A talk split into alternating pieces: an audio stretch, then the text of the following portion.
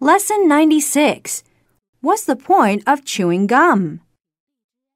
Being an American, Donna wants to learn more about the Chinese. She's talking to her Chinese friend, Jeff.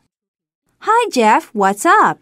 Nothing much. What about you? Same as usual. Here, have a stick of gum. No thanks. I'll stick to my own brand. And what brand's that? Actually, it's not gum. I eat raw garlic instead. One apiece? No way! So that's where the stinky smell is coming from. Hey, watch your tongue, okay? Garlic kills germs. It's good for you. Says who? Well, according to. Never mind. Please stop talking. Your breath stinks. I'm out of here. Boy, these Americans don't know what's good for them. Besides, what's the point of chewing gum anyway?